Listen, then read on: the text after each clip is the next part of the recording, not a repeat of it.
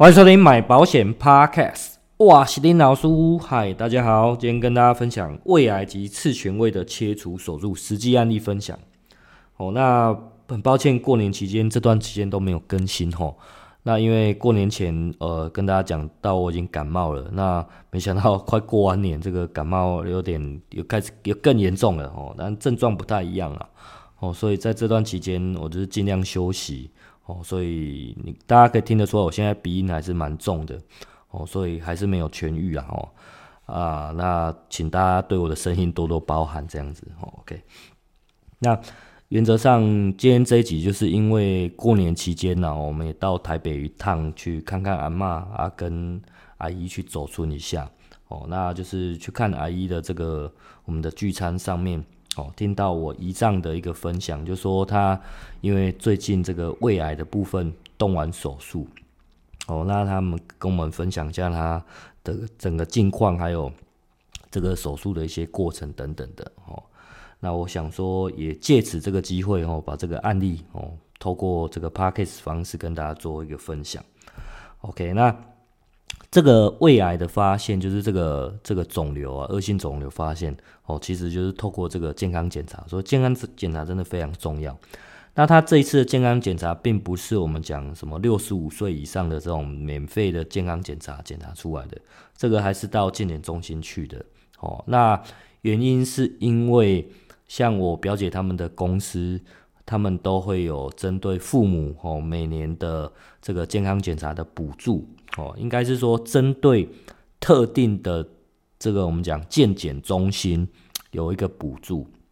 那正常来讲，你去健检中心，他那一家可能基本花费要到一万六了哦。那如果假设你可能有检查出什么的状况，你可能花费再高一点，可能会到两万。但是它的基本的补助，公司基本的补助就是补助一万五哦，所以可能。最后差价几千块，所以是大家觉得还蛮能接受这样子哦，所以就是做一个检查。那这个检查当中，因为我胰脏以前就是可能例行性检查也会有发发现这个息肉的部分哦，大肠息肉啊等等的哦，这个都是历年来都有的啦哦。那当然他年纪也大，他七十几岁，七十六、七十七了哦。那呃，可能也发发现一些其他的异常。我们讲这个幽门螺旋杆菌，或者说我们讲有胃溃疡的部分。哦，那我自己上次的经验去做大肠镜、胃镜的情况，呃，我也有加做这个验这个幽门螺旋杆菌的部分。哦，我也有验，但是我验出来是没有的。那一脏它的部分，就是因为它除了幽门螺旋杆菌是阳性的，然后也有发现胃溃疡的部分。哦，所以健检中心再把它溃疡的部分切片拿去做一个化验，那结果化验出来发现这个是确定有恶性肿瘤的存在，哦，就是这样子，所以才才得知这个噩耗了。哦，那当然大家得知这个噩耗会觉得有点错愕了。哦，我相信每个人都会这样子，都会觉得蛮错愕的。哦，但是就是该面对了。哦，那我补充一下这个幽门螺旋杆菌，哦，就是说。一般来讲，以我们台湾来讲，不像国外，国外对于这个螺旋杆菌，它其实是蛮重视的哦。那也会给予一些积极的治疗。那在台湾来讲不太一样。台湾来讲，如果你验出这个幽门螺旋杆菌是阳性的，它如果你是没有症状的，它其实是不采取其他的治疗的。哦，你只是有这个杆菌存在，但是呃不做治疗，他认为是 OK 的。那如果你是有有这个杆杆菌阳性的，但是你有一些症状出现的哦，比方说一些呃胃胀气啊、不适啊等等的这些症状哦，就是你觉得那个，那你应该去做一些治疗，但是这个可能 maybe 是属于自费的部分哦，可能自费个一个疗程一千块这样子。但如果你是比较严重的，我们讲呃有胃溃疡或十二指肠溃疡，甚至到胃癌。这个才会启动我们的保险的给付的一个疗程，一个治疗。好、哦，这个这个的内容我在底下的资讯栏的连接里面，我、哦、会有贴上一篇这个网址一个文章，哦，大家可以点进去看一下关于这个幽门螺旋杆菌的一些症状，还有一些预防跟治疗。我觉得这一篇还蛮蛮不错的。好，OK，就是因为这样检查出来，然后呃，健检中心的就跟他讲说，你明天赶快去。呃去看一下我们院长的那个门诊哦。那时候不用挂号，你就直接去就好了哦，然后再去讨论一下现象。啊，他们院长可能也是希望说尽快的哦，因为已经检查出来是是恶性的嘛，哦，所以就尽快的安排他，呃，这个要转诊到大医院去去做一个治疗哦，看怎么治疗这样子，哦，就在跟他安排。那因为我阿姨以前她，我阿姨是属于慈济人，然后所以都是比较常进进那个。进去那个慈济医院啊，我姨丈当然也是陪同去了，所以他们就是习惯性的到慈济医院去哦，就转诊到慈济。好，那到慈济那边，呃，听说还是一样要再一次的做这个我们讲的胃镜哦。那为什么要再次做胃镜？是为了要确定他那个肿瘤的位置哦，肿瘤的位置。那关于这个肿瘤的位置，其实跟你的接下来你要切除的。范围是有关系的哦，这边跟大家说明一下。如果你我们一般来讲，如果是担心这个肿瘤它已经有扩散到淋巴的部分，最保险的部分是整个胃全部拿掉。哦，那这个就会跟你的肿瘤长在上方胃的上面一点还是下面一点有关。如果你是偏上面的地方，呃，一般来讲，医师的操作是整个全胃切除，整个胃拿掉。哦，那胰脏的部分它是属于比较下面的，哦，肿瘤长得比较下面的，所以它可以做一个叫做次全胃的切除。次就是一次两次的次，哦，那当然也是就是仅次于全胃的这个切除手术这样子。那他拿的可能就是拿掉胃的二分之一甚至三分之二的部分。哦，就是仅次于胃的，所以这个长的位置就是有关系哦。那如果啊，如果说假设我们讲其他状况，如果你是呃确定没有扩散到淋巴的部分，确定没有扩散到淋巴的，那当然它就取的部位可以更小了哦，就不用拿到全胃或次全胃这样子，就是可能是部分的阶段，呃，可能是中段的胃切除还是等等的哈。那这个我在底下的资讯栏也有一篇这个连结，是属于台北荣总的总医院哦，农民总医院的这个呃这一篇网址这个文章哦，大家可以点进去看。我觉得它这个这个图案也蛮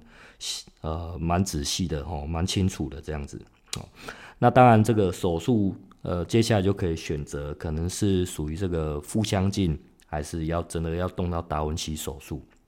哦。那原则上。我听姨丈讲，他这次花费其实才不到十万啊，九万八而已。所以我猜测他应该是做腹腔镜手术而已。哦，为什么？因为达文西随便都要十几万的，光动到那个以前跟他介绍过，光你弄达文西手术这个这个 这个这项操作费，这个就肯定要十几万了。哦，所以这个我猜测应该是腹腔镜。哦，那这一点他没有明确跟我讲。好。那再来就是关于呃，胰脏他住院的期间哦，那我听他讲，他是一月八号哦，今年的一月八号就是先先住院的。那一月九号因为要提前手术前，一月九号还要再做一些其他的检查，到一月十号还正式手术哦，一月十号才手术。那出院的日期应该是一月十九号哦，所以我们这样算下来大概才十二天。哦，还不算特别长，等于说他整个恢复状况也蛮好的，哦，而且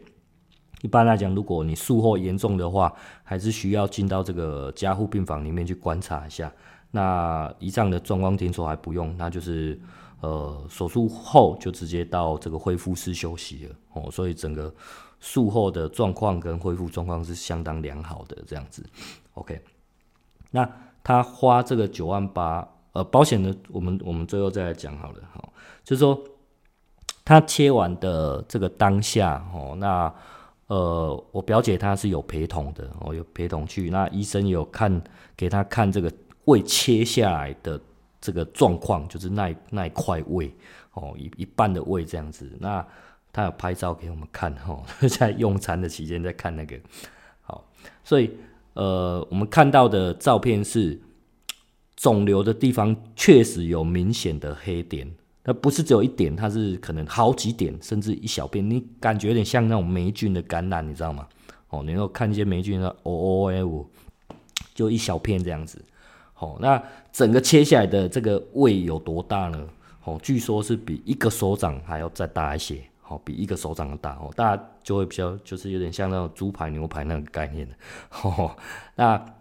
术后这个医生有希望说，请胰脏去签一个同意书啊，这同意书是做什么？就是说，呃，希望可以将他术后的这个胃，这个拿去做一些学术上的研究，哦，给一些学生做研究等等的。哦，那他说这个没问题啊。哦，那他说只要你不要不要把这个拿去。卖卖提去煮汤的好啊，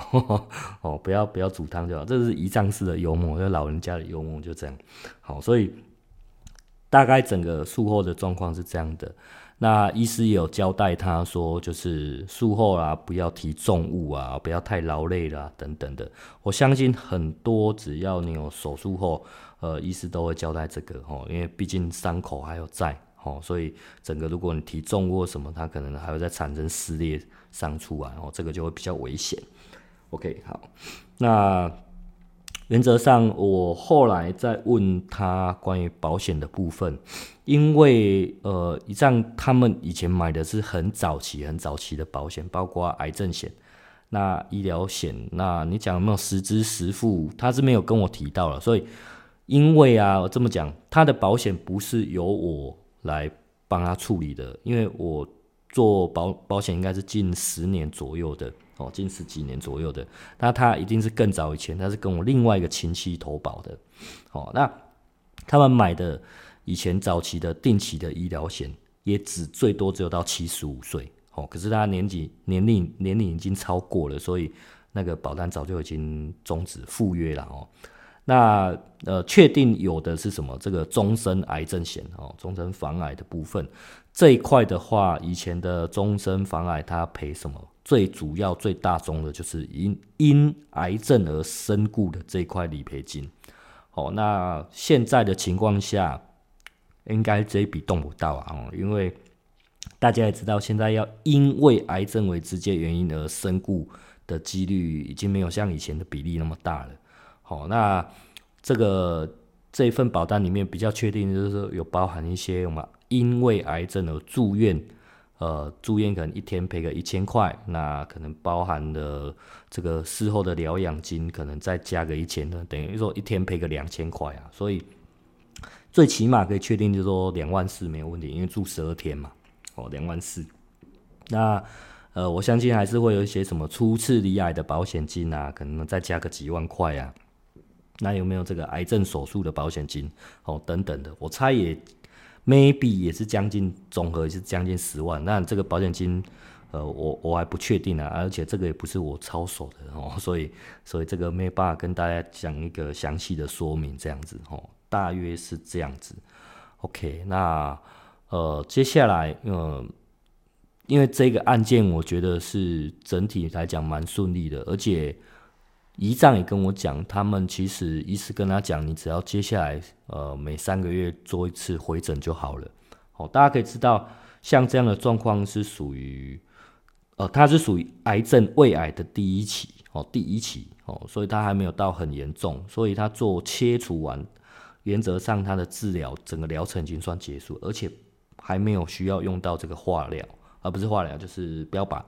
哦，其他的都还没有用到，所以。它的费用其实很省的，所以你大概十万块就砍救起来了。好，所以后续的了不起就是呃之后的每三个月回诊哦，那当然越越时间越长，可能会到半年、一年等等的哦，看医师怎么讲。好，那关于这个回诊的部分，也再跟大家提醒一下，就是正常来讲，我们一般人如果到大医院去看诊，可能光挂号费可能就三四百块了。哦，那但是他们这个癌症一期。哦，这个还是属于重大伤病的范围内。哦，重大伤病，你有重大伤病卡，你光这一项回诊的话，可能大概每次回诊可能只要七八十块。哦，那他的那一份的终身的癌症险里面，他也有理赔所谓的每次回诊的金额。哦，所以你每次回诊，你的收据留着的话，你这个还是可以再陆陆续续再跟保险公司申请理赔的。好，OK，这只是他以前早期癌症险的优点在这里了，都是很 for 比较长期的回诊这一块。好，然后对，那呃，下一集哦，下一集可能如果有机会，我会在会员特辑里面去介绍，像这样的一个胃癌，还有这个胃切除的手术，我们在我们一般来讲，我们比较常规划的所谓的定期保险里面，定期保险里面大概会用到哪几个？那理赔金是怎么算的？哦，尤其是这个最确定的就是我们讲，呃，一般的癌症险，或者是说重大伤病险，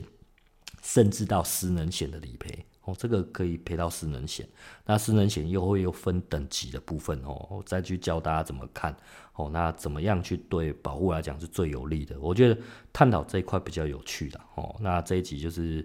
呃，可能会在会员特辑里面再跟大家介绍。那呃，另外讲一下，就是我已经提早开放这个试听了哦，试听又重新开放了哦，所以大家有兴趣的话，可以去在 Podcast 里面加入试听这样子。那可能也顺便跟大家讲一下，抱歉，因为后来呃跟朋友研究之后，YT 的会员开放可能没有那么快，因为这个后续要给 YouTube 去做一个审核，那审核到他满意的结果，我们才有资格去开放